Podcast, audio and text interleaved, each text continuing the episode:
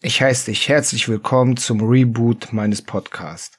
Ich werde jetzt nach und nach die alten Folgen mit der, naja, so holprigen Qualität erneut einspielen und ich hoffe damit euch auch einen Gefallen zu tun. Es geht also um die Kreuzigung und die Auferstehung unseres Herrn Jesus Christus. Ohne seine Kreuzigung, ohne sein Opfertod am Kreuz, würde für uns die Heilserlösung ausbleiben. Das heißt, es ist ein wesentliches Element in unserem Glaubenverständnis. Dadurch, dass er am Kreuz gestorben ist, hat er das ultimative Opfer für uns alle gebracht. Er hat damit das alte Opfersystem aufgelöst.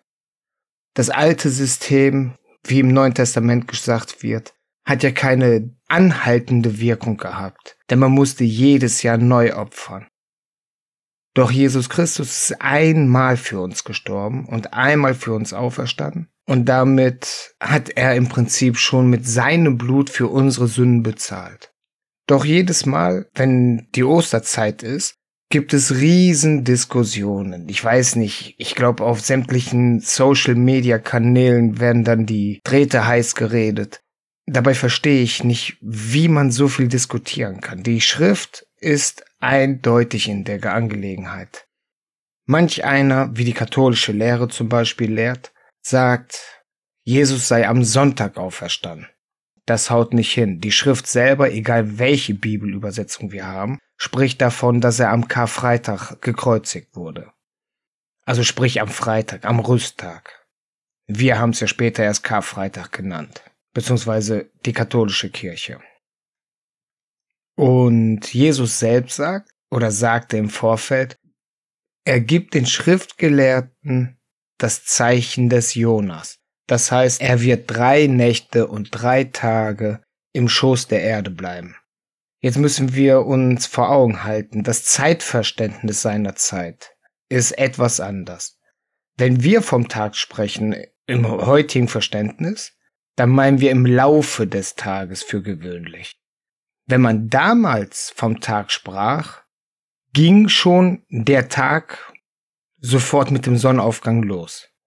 Das heißt, wenn ich lese, dass Jesus sagt, er bleibt drei Tage im, im Schoß der Erde, dann bedeutet es nicht zwangsläufig, dass er bis zum Ende des Tages im Schoß der Erde bleiben musste. Das dürfen wir nicht vergessen. Die Sache ist jetzt, die ganze Geschichte mit Abendmahl, mit der Gefangennahme und so, finden wir ganz viel in der Bibel. Unter anderem eben bei Matthäus Kapitel 26, Kapitel 27. Und ich möchte jetzt aber, um es nicht ausufern zu lassen, beim Markus Evangelium bleiben. Im Markus Evangelium finden wir sehr ausführlich die Schilderung, vor allem wenn wir den Grundtext zur Hilfe nehmen. Wenn wir jetzt also bei Markus Kapitel 15 reinschauen und dann ziemlich weit hinten ab Kapitel 42 können wir lesen, und als es schon Abend geworden, dieweil es Rüsttag war, welches der Vorsabbat ist, kam Josef von Arimathea, ein ehrbarer Ratsherr, der auch selbst das Reich Gottes erwartete, und ging kühn zu Pilatus hinein und bat um den Leib Jesu. Pilatus aber wunderte sich, dass er schon gestorben sei, und er rief den Hauptmann herzu und fragte ihn, ob er schon lange gestorben sei. Und als er es von dem Hauptmann erfuhr, schenkte er dem Josef den Leib. Und er kaufte feine Leimwand, nahm ihn herab und wickelte ihn in die feine Leimwand und legte ihn in eine Gruft, die aus einem Felsen gehauen war, und er wälzte einen Stein an der Tür der Gruft. Aber Maria Magdalena und Maria, Joses Mutter, sahen zu, wo er hingelegt wurde. Da beginnt also die vorhergesagte Auferstehung. Im nächsten Kapitel, in Kapitel 16, da kommt jetzt die entscheidende Stelle. Und als der Sabbat vergangen war, kauften Maria Magdalena und Maria die Mutter des Jakobus und Salome wohlriechende Spezereien, auf dass sie kämen und ihn salbten. Und sehr früh am ersten Wochentage kommen sie zur Gruft, als die Sonne aufgegangen war. Also wir haben jetzt in Kapitel 15 gelesen, am Rüsttag wurde unser Messias ins Grab gelegt. Das heißt, es war ein Freitag. Da gibt's gar keine Diskussion. Manch ein YouTuber meint ja zu diskutieren, ob es ein Mittwoch womöglich war. Ich werde gleich auch noch darauf eingehen, wie wir das heute zu verstehen haben, kalendarisch betrachtet. Aber erst einmal, was die Bibel sagt. Und die Bibel sagt, Freitag war der Tag, wo er im Grab gelegt wurde. Und im Alten Testament heißt es, wenn jemand am Holz hängt, damals war zwar die Rede von Gehängten, aufgeknüpften Menschen, aber das Gebot gilt im Prinzip auch für die Kreuzigung, muss er vor dem Abend, bevor der Abend beginnt, also vor dem Sonnenuntergang, abgenommen werden.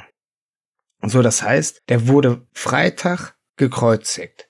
Freitag vorm Sonnenuntergang wurde er also abgenommen und ins Grab gelegt. Das heißt, aus unserer heutigen Sicht war dann Freitagabend die erste Nacht der Samstag die zweite Nacht, also der erste Tag und die zweite Nacht.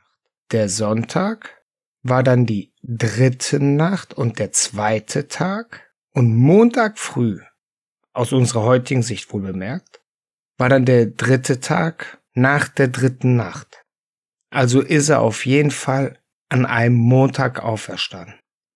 Jetzt können wir diskutieren, um wie viel Uhr oder was. So genau ist die Bibel an dem Punkt nicht. Die Bibel sagt aber, wie wir gerade gelesen haben, immer Markus 16.1, und als der Sabbat vergangen war, kauften Maria Magdalena und Maria, die Mutter des Jakobus, und Salome wohlriechende Spezereien, auf dass sie kämen und ihn salbten. Nachdem der Sabbat vergangen war, das heißt, wir haben also den Sonntag. Da kauften sie die Spezereien. Und sehr früh, also jetzt Vers 2, und sehr früh am ersten Wochentage kommen sie zur Gruft, als die Sonne aufgegangen war. Ja, wenn der Sabbat vergangen ist, dann haben wir schon Sonntag. Wie soll man dann bitte schön am ersten Wochentage, sprich am Sonntag, irgendwo hinkommen? Da sehen wir also, dass das die Beschreibung sein muss, zwangsläufig von dem gregorianischen Kalender, wo gesagt wird, oder wie die katholische Kirche oder seinerzeit die Kirche eingeführt hat, dass es der Sonntag der letzte Wochentag ist, der siebte Tag. Das heißt, die sind also an einem Montag hingekommen, beim Sonnenaufgang. Im Prinzip hat sich das überschnitten. In dem Moment, wo die Frauen zum Grab kommen beim Sonnenaufgang, in dem Moment ist unser Erlöser auferstanden. Wenn wir uns aber den alten Luther zur Hilfe nehmen, seine letzte Handausgabe, da lesen wir nämlich was ganz anderes.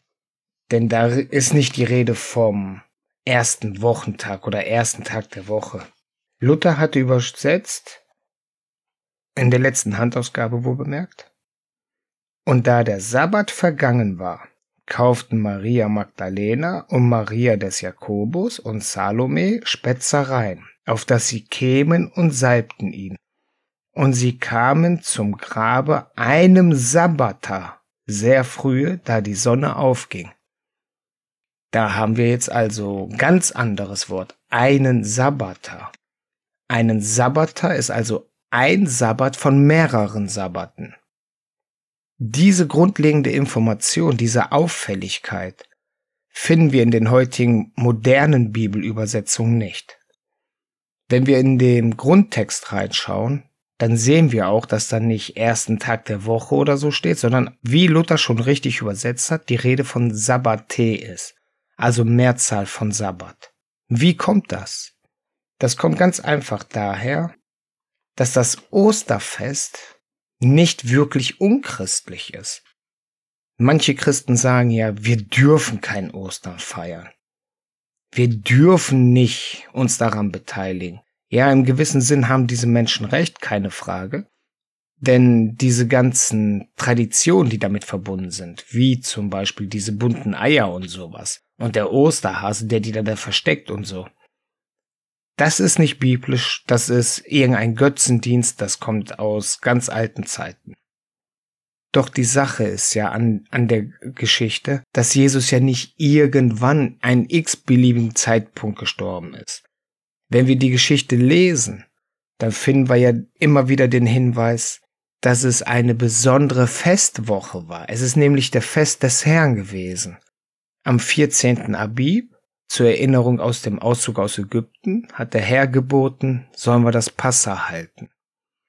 Vom 15. Abib bis zum 21. Abib hat der Herr geboten, wir sollen die Tage der ungesäuerten Brote halten.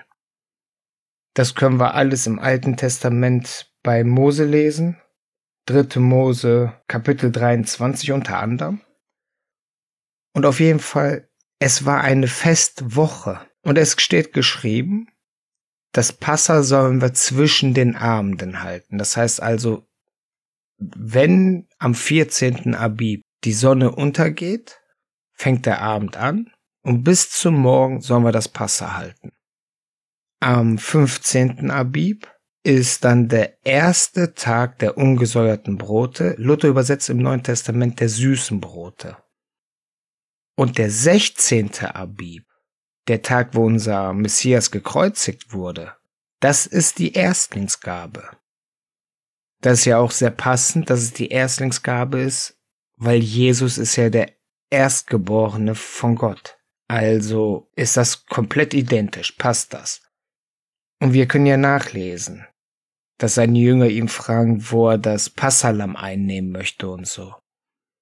Und wenn wir die ganze Geschichte verfolgen, also Matthäus Kapitel 26, 27, können wir sehr gut herauslesen, dass wenn er am Freitag gestorben ist, dass das halt der zweite Tag der ungesäuerten Brote war. Sprich der 16. Abib. Abib ist der erste Monat im biblischen Kalender Später im Laufe der Zeit, ich glaube, das war irgendwie in Babylon oder was, wurde der Monat Abib in Nissan umbenannt.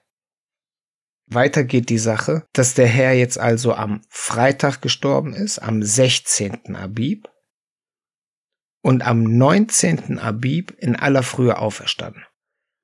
Das war jeden Tag eben diese Sabbate, diese Feiertage, so wie wir auch Ferien haben. Sprich, was weiß ich, Herbstferien, Sommerferien und all sowas. Das sind ja auch im Grunde streng genommen alles Feiertage hintereinander. Da werden wir eigentlich erst aufmerksam, wenn wir so eine Übersetzung wie beim Ollen Luther haben, der dann von Sabbate spricht. Der aufmerksame Leser fragt sich dann, Moment mal, wieso Sabbate? Und dann kommt er ins Grübeln, dann denkt er nach. Und das, was wir heute als Ostern bezeichnen, ist nur ein kurzer Abschnitt von den Festen des Herrn.